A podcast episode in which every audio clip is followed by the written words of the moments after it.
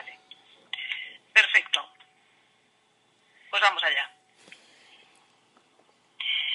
Un grupo de arqueólogos, comandados por José Ignacio Vega y los arquitectos Francisco Javier Alguacil y Luis Moreno de Ama Arquitectura, han solicitado apoyo a las administraciones para detener lo que consideran un brutal expolio. El de un BIC, un bien de interés cultural, desde 2008 hablamos del yacimiento de Mala Moneda. José Ignacio Vega, arqueólogo, ¿qué tal? Buenos días. Hola, buenos días, ¿qué tal? Bien, pues vamos a poner en antecedentes a nuestros oyentes.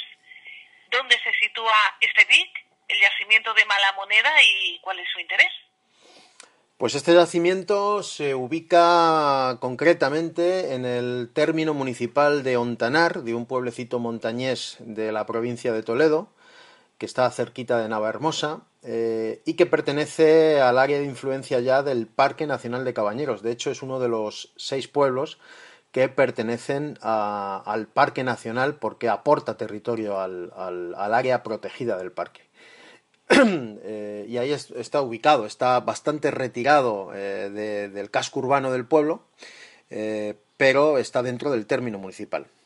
El interés de este yacimiento subyace ya no solamente por la cantidad de referencias bibliográficas y fuentes históricas que aparecen desde época, digamos, alto medieval hasta tiempos prácticamente modernos y algunos contemporáneos e incluso algunas reivindicaciones recientes que ha habido, sino que además subyace por la extensión que tiene, estamos hablando de un yacimiento de más de 300.000 de 300 metros cuadrados, y por el misterio que guarda todavía este yacimiento, aparte, eso sí, por supuesto, de los elementos visibles que hay, que son muchos.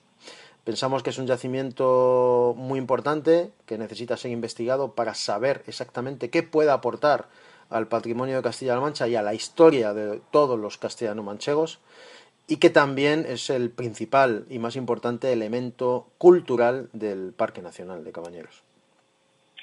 Claro, y por contra de lo que eh, los expertos consideran que se necesita, lo que se está llevando a cabo es un brutal deterioro en este BIC. Claro, porque es un, es un elemento, como te digo, muy extenso, que ha estado absolutamente dejado de las administraciones durante muchísimo tiempo. Siempre se han comentado cosas, se han hecho cosas, pero eh, visitas, intenciones, pero al final ha tenido que ser la Asociación de Turismo Sostenible en Cabañeros la que, eh, usando una ayuda de la Consejería de Medio Ambiente, pues ha destinado eh, esta ayuda curiosamente, para poner en marcha una puesta en valor y una previa investigación de este yacimiento con el objetivo de iniciar todos los trámites de lo que de, lo que debe ser un, un, plan director, ¿no? Un plan director de todo el yacimiento. Entonces, eh, existe un deterioro, primero, por el abandono sistemático de las administraciones consecutivamente, también por la antigüedad de algunos elementos, por la climatología que está haciendo sus efectos, y también pues, porque es un elemento, o sea, un yacimiento, perdón, que está muy retirado, como te he dicho antes, es muy extenso, y no hay ningún control de ningún tipo, no hay investigaciones, no, no, está vallado su recinto, no tiene vigilancia como otros parques arqueológicos o como otros yacimientos relativamente importantes, eh, porque realmente no ha habido nadie nunca que se haya preocupado realmente de demostrar cómo este yacimiento eh, sí guarda muchísima importancia. Ha habido gente que lo ha comunicado en muchas ocasiones, pero nosotros pensamos que aparte de comunicarlo hay que ponerse manos a la obra y demostrarlo, y demostrarlo con actuaciones concretas sobre el terreno que demuestren ya científicamente con hechos ¿eh? qué es lo que está pasando ahí. Ese lugar, por cierto, alberga estructuras militares y civiles eh, correspondientes a las culturas hispano-romana, visigoda, musulmana y medievales cristianas y abundan aquí los enterramientos, con cerca de 100 sarcófagos esculpidos en la roca. Parece cierto que no estamos hablando de un yacimiento cualquiera. No estamos hablando de un yacimiento cualquiera. Mm, en mi opinión, la principal singularidad que tiene Mala Moneda es precisamente este halo misterioso que tiene por la falta de investigación y porque además, eh, a primera vista, y aún así, después de haber investigado, también continúa esta, esta anécdota, es que hay tal mare magnum de, construcciones y de culturas ya no solamente superpuestas, como ocurre en muchos yacimientos, sino también mezcladas entre sí, que realmente eh, nos dejan delante un rompecabezas impresionante, ¿no?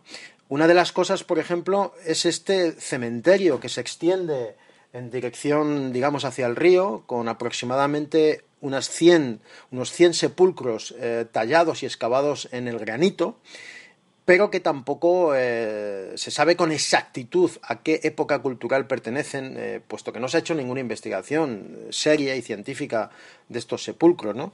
Y no es un yacimiento cualquiera, porque fíjate que en, el mismo espacio, digamos, del propio yacimiento se mezclan, por un lado, elementos medievales fortificados por los templarios, conjuntos agropecuarios relativamente modernos, eh, cementerio rupestre como este que hemos hablado, y otros elementos que siguen apareciendo, ¿no? Como un sepulcro romano, ¿eh? como, una, como un altar, ¿no? Rupestre que, ha aparecido inédito y que hemos conseguido cepillarlo, descubrir, o sea, en fin, aparecen muchas cosas mm, vinculadas, interconectadas entre ellas, pero que pertenecen a culturas totalmente distintas. De momento, el llamamiento que estáis realizando ha servido de algo. Bueno, de momento el llamamiento sirvió de algo porque el plan director que redactamos eh, el, estudio de arquitectura y yo conjuntamente pues ha servido para por lo menos despertar la sensibilidad de la Consejería de Medio Ambiente, que es la que nos ha aportado esta primera ayuda para como mínimo iniciar estos primeros trabajos de, de, ordenar un poco aquello. Es decir, por un lado hacer las excavaciones, levantar toda la planimetría del yacimiento real, eh, utilizando elementos de última tecnología como drones robotizados que han volado todo el yacimiento, aunque también efectivamente se han hecho trabajos a pico y pala en, los propios elementos autorizados por la Consejería de Cultura. ¿no? Entonces, eh, ha servido para algo. Lo que sí que es cierto es que lo que hemos hecho ahora es destapar exclusivamente una botella, hemos quitado el tapón de una botella y aquí lo que hemos eh, encontrado y las conclusiones a las que estamos llegando es que estamos ante la punta, solamente la puntita de un gran iceberg que, insisto, puede aportar todavía mucha, mucha riqueza, ya no solamente al Parque Nacional y al municipio de Ontanar, que está al lado, sino también, como he dicho antes, al patrimonio a la identidad de todos los monteños en esta comarca en la que estamos, pero también de, Castilla-La Mancha. Bien, esperemos que, como diga, es solo la punta del iceberg. Este trabajo que se ha comenzado ya a realizar y que pronto podamos disfrutar todos de ese de este bien de interés cultural y de los conocimientos eh, que los trabajos arqueológicos pues saquen del yacimiento.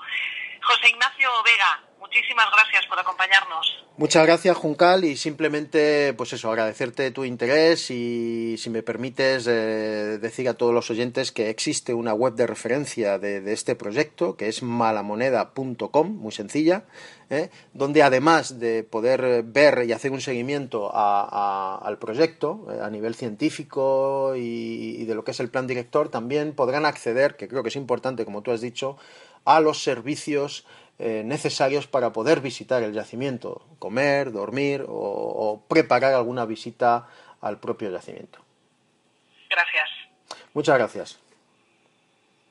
José Ignacio, gracias. Muchas gracias, Juncal. Muy corto, pero muy corto, pero muy. estamos aquí, ¿eh? Vale, gracias. Buen día. Hasta luego. Un beso, chao.